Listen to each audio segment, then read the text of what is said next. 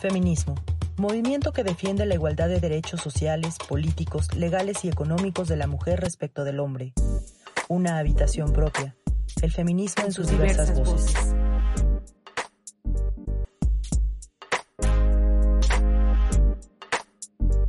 Hola a todos, les saludo desde esta habitación propia, este podcast donde abordamos distintos temas que tiene que ver con los feminismos que vivimos en esta sociedad mexicana.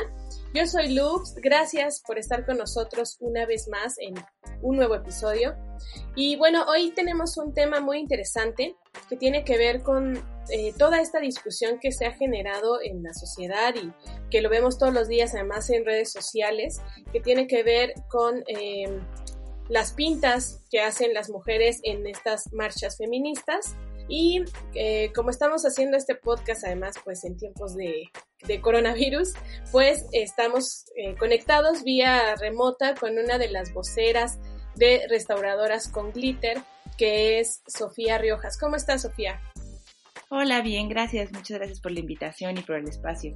No, de que muchas gracias a ti. Oye, cuéntanos un poquito antes de entrarle a esto de, restauradoras. Em, eh, tú eres vocera y eh, un poquito qué es lo que haces dentro de, de, restauradoras. Eh, bueno, yo soy arquitecta de formación y soy, tengo una maestría en restauración de, de, bienes culturales inmuebles y formo parte de restauradoras con glitter y bueno, nos vamos como turnando algunas de nuestras de nuestras posiciones y deberes dentro de la colectiva. Y bueno, hacemos un poquito de todo dependiendo siempre de nuestros tiempos y esto, pero sobre todo em, yo me he enfocado como en la parte de comunicación y medios.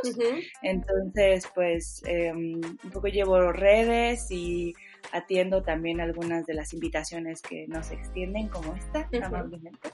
Y este, y bueno, eso, como tratar de dar a conocer algunas de las reflexiones que se van generando dentro de la colectiva eh, y compartirla con el resto de las personas. Eso es como lo que, lo que hago dentro de la colectiva. Muy bien. Oye, y cuéntanos, sobre todo a quienes nos están escuchando, ¿qué es Restauradoras con Glitter? Eh, Restauradoras con Glitter es una colectiva de mujeres profesionistas que, trabajamos temas de herencias culturales, de conservación, de estudios, de etcétera, eh, que nos hemos congregado a partir de las manifestaciones de agosto del año pasado, eh, pues a partir de, sobre todo de la del 16 de, de agosto, eh, nos reunimos a partir de que vimos que había como mucho más interés en el daño sobre los bienes culturales, sobre los bienes materiales, que sobre las demandas pues que nosotras consideramos legítimas, ¿no? Que se expresaron en esa manifestación y decidimos reunirnos y sacar un comunicado el 21 de agosto del año pasado, pues, en el que exponíamos principalmente que, bueno, que los bienes culturales del pasado son importantes, pero que consideramos que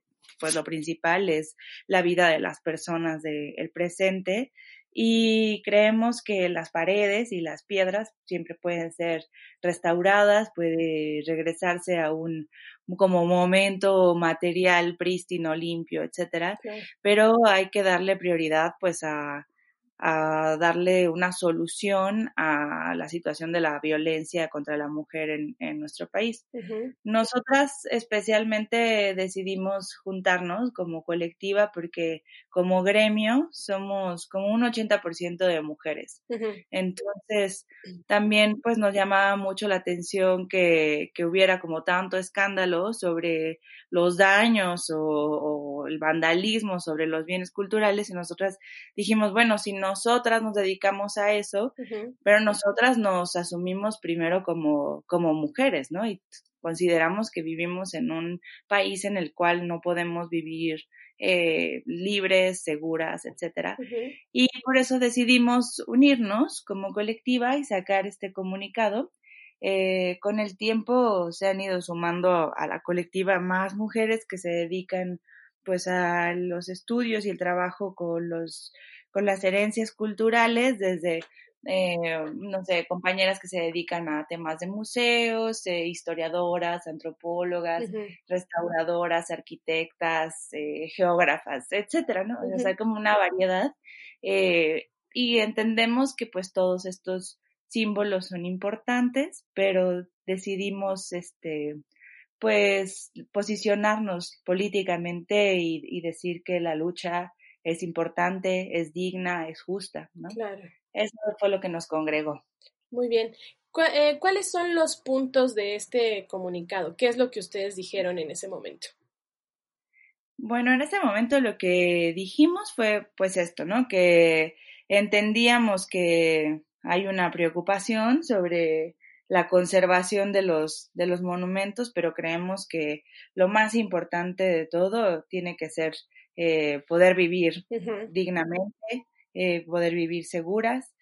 Eh, a nosotras nos parece como muy importante también que se pueda relevar el momento histórico que se vivió en, en, ese, en esa protesta específicamente, por lo cual nosotras también pedimos que no se retiraran las demandas y protestas que que fueron como la intervención en el basamento de la columna de la independencia, eh, y pedimos que se hiciera como un registro por parte de profesionales de estas pues demandas para que pudieran más adelante pues ser atendidas.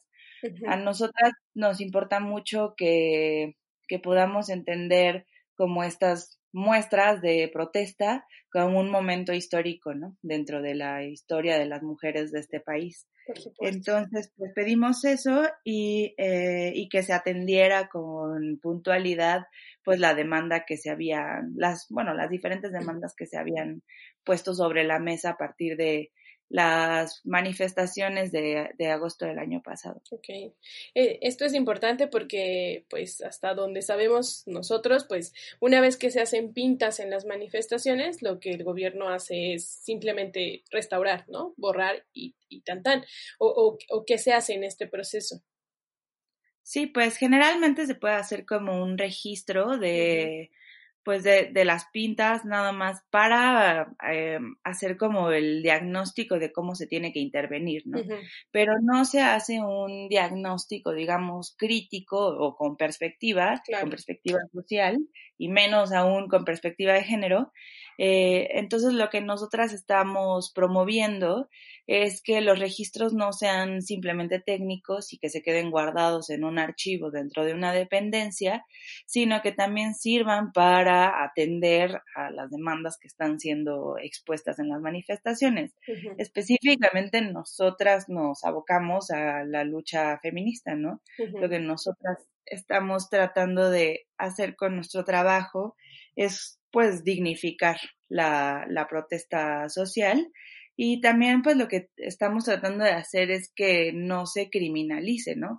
Como que lo que vimos en los, eh, en el tratamiento de medios fue que había como una tendencia a criminalizar la protesta social, específicamente a la protesta feminista, y nosotras creemos que más allá de que ese sea el tratamiento, debería de haber como una especial atención en decir, aquí hay un mensaje que está eh, rogando que a, todas las luces a ser eh, como atendido, a ser escuchado y no está sucediendo, ¿no? A nosotras nos parece como sumamente fuerte eh, que se haya transgredido este eh, espacio monumental, este patrimonial que tiene como todos estos simbolismos del Estado y que haya sido transgredido justo en una marcha feminista con unas demandas tan graves como la policía no me cuida, me viola, ¿no? Claro. Entonces es como muy, muy fuerte y que al final de esta eh, transgresión en la piel del monumento, lo que tenemos es una placa en el monumento, en el hito central de la Ciudad de México, que dice México feminicida. Entonces, bueno, nosotras creemos que si eso no está diciendo algo gravísimo, no sabemos qué lo podría decir, ¿no? Por supuesto. Estás escuchando una habitación propia. Sí, que además en el fondo de todo esto, pues también el, eh, pues la información que saca los medios lo que realmente hace es no solo decir que están vandalizando, sino que también hace que la sociedad empiece a pensar como en este rollo de, claro, por eso les pasa lo que les pasa, ¿no? Y eso, eso es, me parece muy complicado. Sí, es, además es gravísimo. Claro. Eh, nosotras, pues nos hemos sentado a hablar con mucha gente de medios también porque, pues eso es parte de nuestra preocupación, ¿no? Que también, este, a partir de, esto, de, estos eventos, pues empieza como a, como a cocinarse una narrativa en la cual pareciera que a mayor eh, protesta feminista, eh, mayor degradación de los bienes patrimoniales o culturales, ¿no? Entonces pareciera como si hubiera una eh, contraposición entre las dos cosas. Y esa es pues una, es una correlación que no existe, pues, ¿no? En realidad nosotras lo que, lo que pensamos es que se llega a este punto porque no ha habido otras maneras de que la protesta pueda ser escuchada. Y el papel de los medios nos, nos ha parecido como central y nos parece muy grave que se siga sobre la línea de la criminalización de la protesta y que además nunca habíamos visto que se trabajara de esta forma con una, eh, con una protesta social, ¿no? Sí vemos como un eh, tratamiento muy específico y que tiende a la, a la criminalización, eh, que en otros casos pues no, no había sucedido, ¿no? Entonces, hemos estado como tratando de, de, pues más bien como de crear esta otra mirada crítica y empática con los medios de comunicación, porque si no, esto es pues lo que vemos replicado ah, por, por miles en las opiniones, por ejemplo, en redes, ¿no? Claro. La gente piensa que que si hay una protesta social y, la, y las mujeres salimos a tomar las calles, pues entonces nuestro castigo tiene que ser ser violadas, ¿no? O ser eh, agredidas, porque es como violencia genera más violencia, ¿no? Aquí lo que estamos tratando de hacer es señalar que hay un escenario eh, social y político y cultural que ya no puede ser sustentado, o sea, tiene que detenerse esta manera de pensar a las mujeres en este país. Por supuesto. Oye, eh, Sofía, ahorita que decías justo de, este tipo de, registros, ¿tienen ustedes em, ubicados algún, algún otro momento en algún otro país incluso en que se haya hecho esto justamente, si ustedes están pidiendo? Eh, pues no tanto así como lo estamos pensando nosotras. Eh, porque estamos pensando en lograr este como archivo, que sería como un archivo que estamos armando. Pues nosotras tuvimos la autorización por parte de las autoridades para entrar a hacer el registro pocos días después de, la protesta. También otras compañeras eh, artistas pudieron también hacer el, registro. Entonces lo que estamos tratando de hacer es como un archivo eh, colectivo de las pintas que pueda tener como esta parte interpretativa de lo que dice cada una de las pintas, del trasfondo de cada una de estas, y pueda ser como además colaborativo, ¿no? Que pueda ser consultado por todas las personas que estén interesadas y se pueda eh, ir como nutriendo, ¿no? A partir de la colaboración de, de las personas. Que además tiene que ser interdisciplinario, ¿no? Ajá, además la idea es que fuera así, ¿no? Interdisciplinario y que fuera como abierto, pero pues tendría que estar bien, bien gestionado. Claro. No tenemos eh, alguna referencia de, de, algo por el estilo, entonces más o menos estamos como este, inventándonos. Sobre, sobre la marcha. Sobre la marcha y pues además como a partir de las múltiples posibilidades ya este pues de medios digitales que hay, ¿no? Que eso es como una, una maravilla. Entonces, estamos eso como juntando esfuerzos y también ideas para poder ir nutriendo esta, esta base de datos.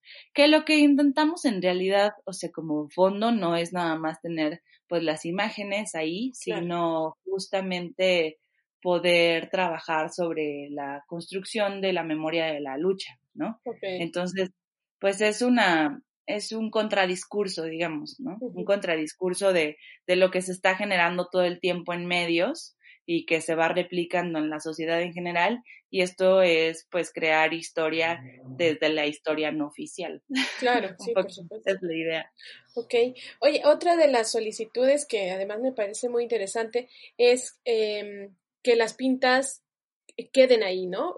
Eh, durante un tiempo. Sí, pues esa era una de las, de las ideas que teníamos principalmente.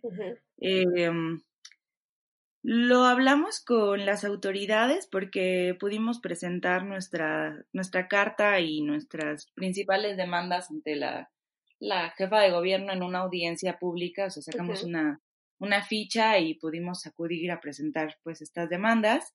Eh, nos dirigieron con el secretario de Cultura de la Ciudad de México y con la directora del Instituto Nacional de Bellas Artes y Literatura y ellos, eh, con, bueno, con lo, con lo que negociamos era con que se quedaran las pintas durante un periodo, ¿no? Que fuera como entre ocho meses y un año. Em, si, si, recuerdan, pues inmediatamente después de la marcha del 16 de, agosto se puso un tapial alrededor. Mucha gente pensó que era porque se iba a restaurar el, el basamento para quitar eh, las demandas que, de la marcha, ¿no? Em, finalmente se entendió que más bien habían, eh, o sea, tenían programada el, la instalación del tapial por la restauración estructural de la columna de la independencia que se dañó en el sismo del 17. Em, y entonces, bueno, logramos negociar que las pintas pudieran permanecer, pero eh, está el asunto del tapial, ¿no? claro, Entonces, de todas maneras está tapado. Ajá, un poco lo que nosotras buscábamos era que estuviera expuesto, pues, ¿no? Que, y que hubiera una especie de presión eh, para que las demandas fueran atendidas y que no fuera nada más una simulación en el que a partir de un evento te dan una serie de promesas y después, ¿no? Nosotras este, teníamos o tenemos la intención de que este condicionante de la permanencia de las pintas pues pudiera ser o pueda ser un, una presión para el, para el gobierno, para ejecutar acciones. Y un recordatorio también a la sociedad de que hay un estado de emergencia eh, con un tinte muy claro de género, ¿no? Aunque muchas personas en este país siguen sin creer que existe tal cosa, ¿no? esta onda de la violencia no tiene género, este, etcétera. Bueno, nosotras creemos que poder exponer esto en un monumento tan importante es por lo menos abrir una conversación sobre algo que sí sucede, o sea, todos los días en este país. Ah, incluso ahora con el asunto de la, del coronavirus y esto, pues es muy interesante que se dé un espacio para hablar sobre los decesos de, de las personas a partir del coronavirus, cuando tenemos más de 250 casos de feminicidios nada más en los primeros dos meses del año. Así es. ¿no? O sea, hay que ponernos a pensar un poco, o sea, lo digo y me da escalofríos. Sí, claro. Hay que ponernos a pensar un poco también sobre estas, estas otras epidemias, pues, sociales, ¿no? Estás escuchando una habitación propia pues finalmente ustedes pertenecen a un gremio, ¿no? Que es el de los restauradores, por ejemplo, el de los también artistas, ¿no? Entonces, em, ¿cómo ha sido tomada esta propuesta dentro del mismo gremio? Seguramente se han topado también con algunos compañeros que no están de acuerdo con las solicitudes. No sé, ¿con qué se, han topado ahí? Pues sí, em, hay como una parte de del gremio, que obviamente es muy eh, tradicional y ortodoxo, incluso como dogmático, porque también hay que como comprender que es una disciplina que trae un discurso muy amarrado, ¿no? A partir de las instituciones. Entonces, un poco como que está esta dinámica de creer que lo, o sea, lo importante es importante porque es importante y siempre nos han dicho que es importante porque sí. Claro, claro, sin cuestionar sin cuestionar, sin hacer un ejercicio pues crítico al respecto. Entonces, pues sí nos hemos encontrado a mucha gente que sin poner tal vez mucha atención a lo que estamos diciendo, creen que nosotras estamos promoviendo eh, pues la, la, destrucción del patrimonio cultural de México y que estamos en una onda ahí como de antirrestauración. este, y un poco pues estamos más bien en un ejercicio de replanteamiento de nuestra propia disciplina y estamos pensando en qué es lo que podemos hacer nosotras, eh, pues desde un posicionamiento político con respecto a este tipo de demostraciones y de protestas. Entonces, eh, como que hay una tendencia siempre a creer que, pues que estamos en, en contraposición a nuestra propia disciplina, ¿no? Pero un poco después cuando la gente deja que se vaya como construyendo un diálogo más allá de tratar de eh, imponer una idea o de, este, sí, ¿no? Como contraponernos y así, sino más bien en un ejercicio de construcción de un diálogo, pues vamos encontrando como muchos puntos en común eh, al respecto de qué significa y cuál es el papel del patrimonio cultural o de las herencias culturales con respecto a la sociedad actual. Entonces, ahí es cuando baja un poco como la, la discusión y deja de haber como esta cosa como de contraposición y logramos como ampliar el ejercicio de, de pues del la discusión de nuestra disciplina y nuestra pertinencia en el mundo actual. Y hemos logrado pues diálogos muy interesantes con personas que inicialmente estaban eh, pues muy cerradas a, a escuchar, ¿no? Nosotras pues en general lo que, lo que proponemos es es pues un ejercicio de empatía, ¿no? Y de bajar un poco como de nuestro escaloncito de privilegios para poder entender qué es lo que se está exponiendo ahí. Eh, ah, para nosotras ha sido una, una experiencia también muy enriquecedora porque justo lo que nos ha permitido es cuestionarnos muchísimo, nos, ha, nos ha atravesado por completo el feminismo, no solo en la parte personal, sino en la profesional. Hemos em, tratado de impulsar como una serie de cambios dentro de nuestras relaciones disciplinares también, profesionales, en las cuales decimos, estamos plagadas de violencia, ¿no? Dentro de nuestro mismo gremio y dentro de nuestras relaciones interpersonales.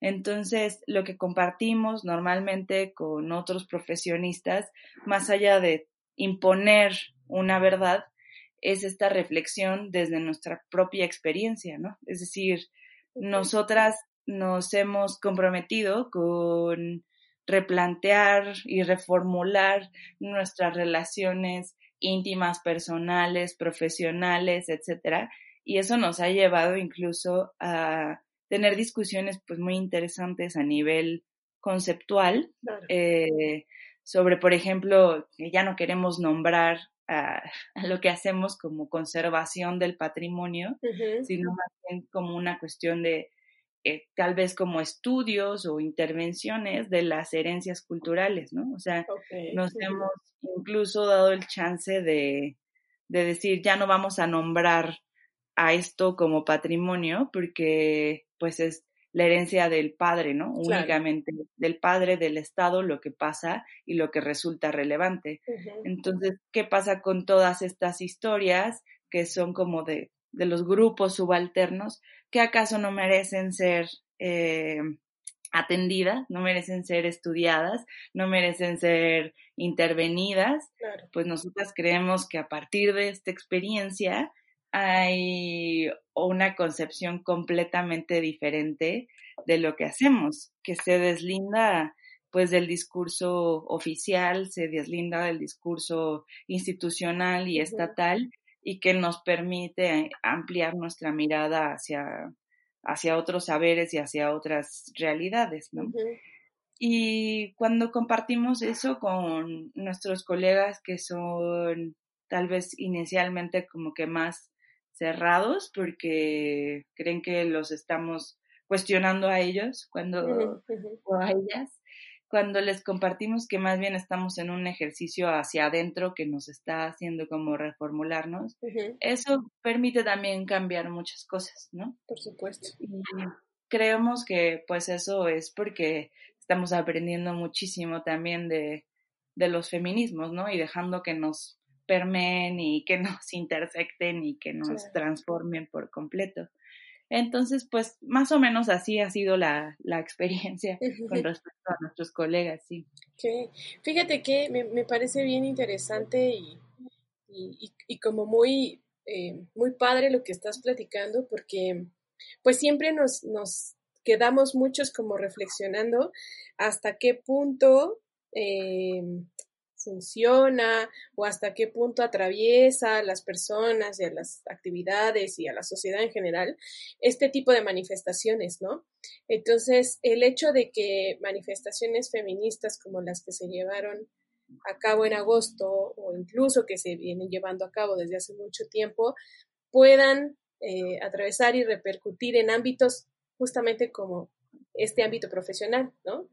En el que se empiezan a, reflexionar un montón de cuestiones de manera personal, pero también como, como gremio y como comunidad, me parece que ya es ahí como un, uno de los logros, a lo mejor no es el que se quiere alcanzar del todo, pero la verdad es que eso ya es un cambio, ¿no? Sí, totalmente. Sí, nosotras como que hemos tomado esta oportunidad para reformularnos, o sea, también de manera voluntaria, ¿no? Quien le quiera entrar y además depende de un montón de cosas también de los procesos de cada quien y en dónde están en su vida y eso. Pero pues también como que nuestras mismas asambleas y reuniones pues se han vuelto como una oportunidad de, de repensar también estas estas dinámicas al interior de nuestra comunidad, ¿no? Somos una comunidad pues relativamente pequeña, un, un, gremio que no es así como el de, no sé, los médicos, ¿no? claro.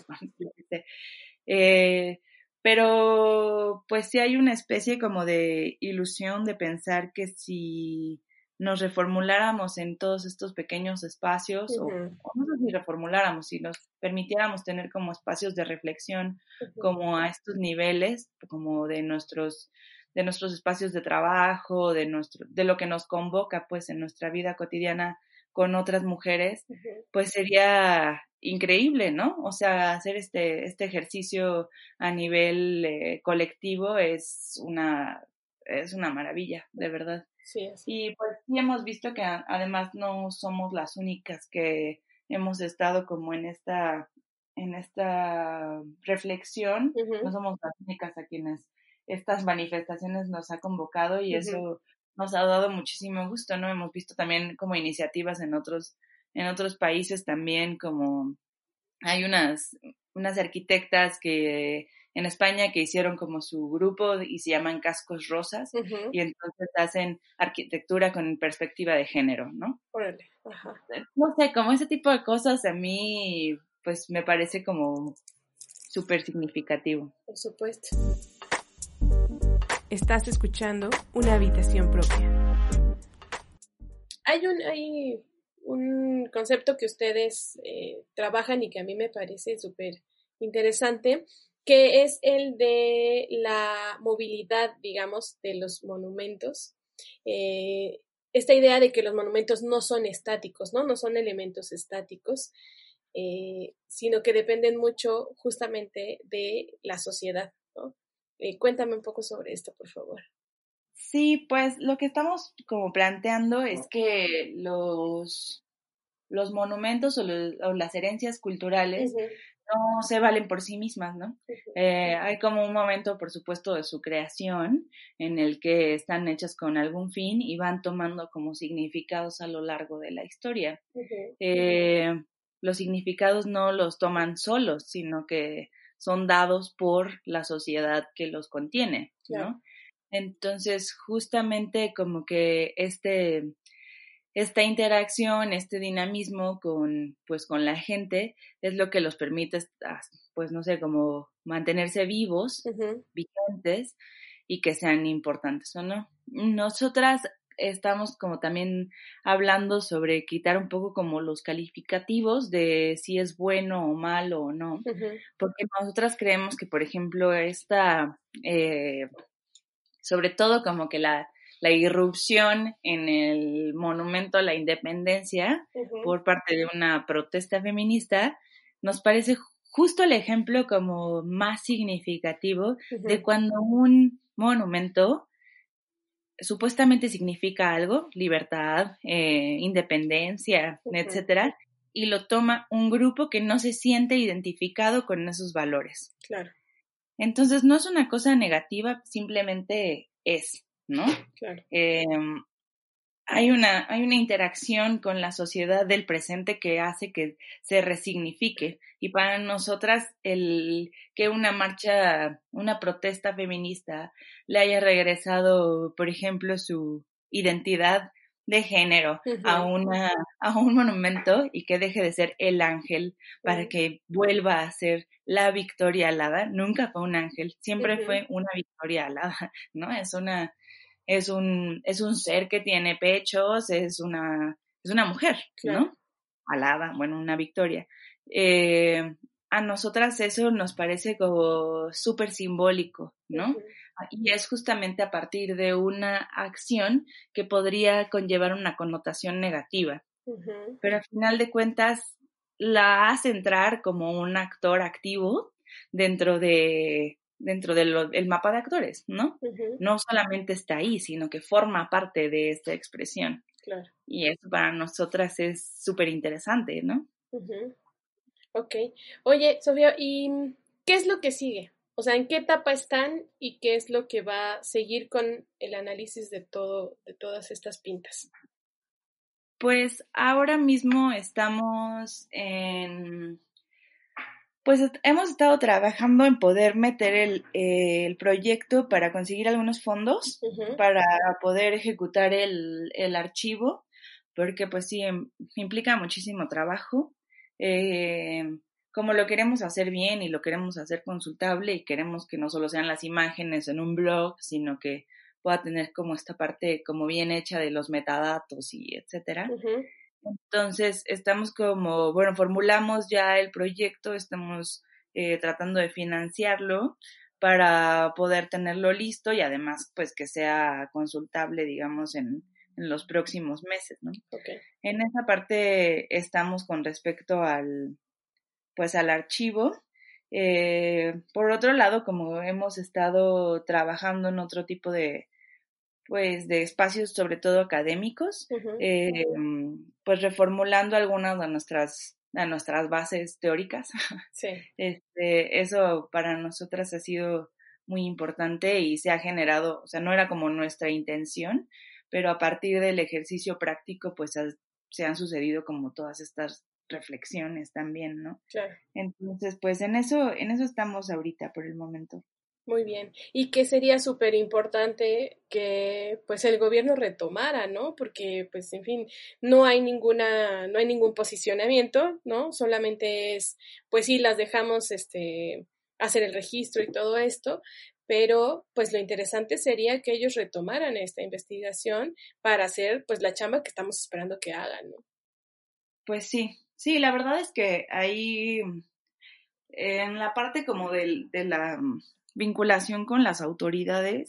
Nosotras más bien hemos, no, como nosotras nos dedicamos a trabajar en ambientes sumamente institucionales, hemos decidido trabajar, por ejemplo, toda esta parte como sociedad civil organizada y más bien buscar alternativas de, o sea, autogestivas y de organización con otras colectivas que no em, requieran del gobierno, eh, porque pues ya nos hemos reunido con, con, algunos de ellos varias veces y sabemos en, que en México lo que se necesita es voluntad política y cuando no hay, pues está muy difícil, ¿no?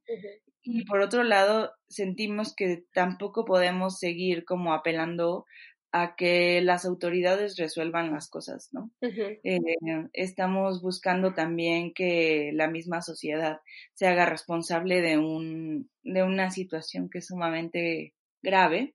Entonces, como que estamos intentando, o sea, sí, obviamente hacer un, un llamado a, a, las autoridades y, y, que hagan pues su chamba, pero también como convocar a la sociedad en general, a los diferentes eh, a las diferentes disciplinas, etcétera, como los medios de comunicación, por ejemplo, a que tomen un papel activo, a que tomen un papel crítico, un papel constante, ¿no? Entonces es más bien como no centrarnos tanto en que eh, las autoridades solucionen esto, porque eh, pues hay que ser un poco asistemáticos ya, ¿no? O sea, buscar como otras, otras maneras de, pues de funcionar como sociedad y eso es apelar pues también a otros grupos, ¿no?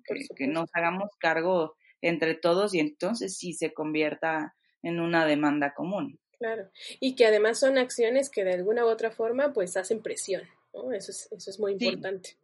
Sí, exacto. Oye, y bueno, ya para finalizar esta entrevista, justamente en este llamado a la sociedad, es importante que nos cuentes dónde pueden encontrar su trabajo, dónde pueden a lo mejor contactarlas, en dónde están. Eh, bueno, estamos en, en, todas las redes, bueno, no todas, pero Facebook, Twitter y, e Instagram. Estamos como restauradoras con glitter. Nos pueden contactar por cualquiera de los tres medios. Em, ahí estamos revisando constantemente nuestro inbox y eh, entramos en contacto con mucha gente. Gracias a eso hemos podido como compartir espacios como este y con otras, eh, pues como sobre todo con las universidades, por ejemplo, ha sido muy bonito el trabajo de colaboración y de reflexión. Eh, entonces todo lo hemos, básicamente nos movemos en redes y eventualmente logramos hacer este algunos eventos presenciales también. Entonces ahí nos pueden encontrar. Perfecto, muy bien. Bueno, pues muchísimas gracias por esta entrevista. Muchas, muchas gracias. Eh, me parece bien interesante y bien padre lo que están haciendo, ¿no? Estas acciones. Y que además justo esta idea como de, de entrarle no solo desde la chamba, sino desde la chamba con reflexión y con análisis, ¿no? Eso, eso es una parte muy, muy bonita. Sí, esa es la, convocatoria. Exactamente. Pues muchísimas gracias, Sofía. Muchísimas gracias a ti. Em, gracias también a los que están escuchándonos. Eh, como siempre, pues esta habitación está abierta para todas esas voces del feminismo. Eh, gracias a nuestros patrocinadores, a Torayita Films, a México Lab, a Rocode y obviamente Audaz Media. Recuerden que nos encuentran en todos, todas las plataformas como Audaz Media y también si buscan una habitación propia, ahí nos van a encontrar. Yo soy Loops, gracias por escucharnos. Nos escuchamos en un nuevo episodio de Una habitación propia. Muchísimas gracias. Gracias, Sofía. Gracias. Feminismo. Movimiento que defiende la igualdad de derechos sociales, políticos, legales y económicos de la mujer respecto del hombre una habitación propia. El feminismo en sus diversas voces.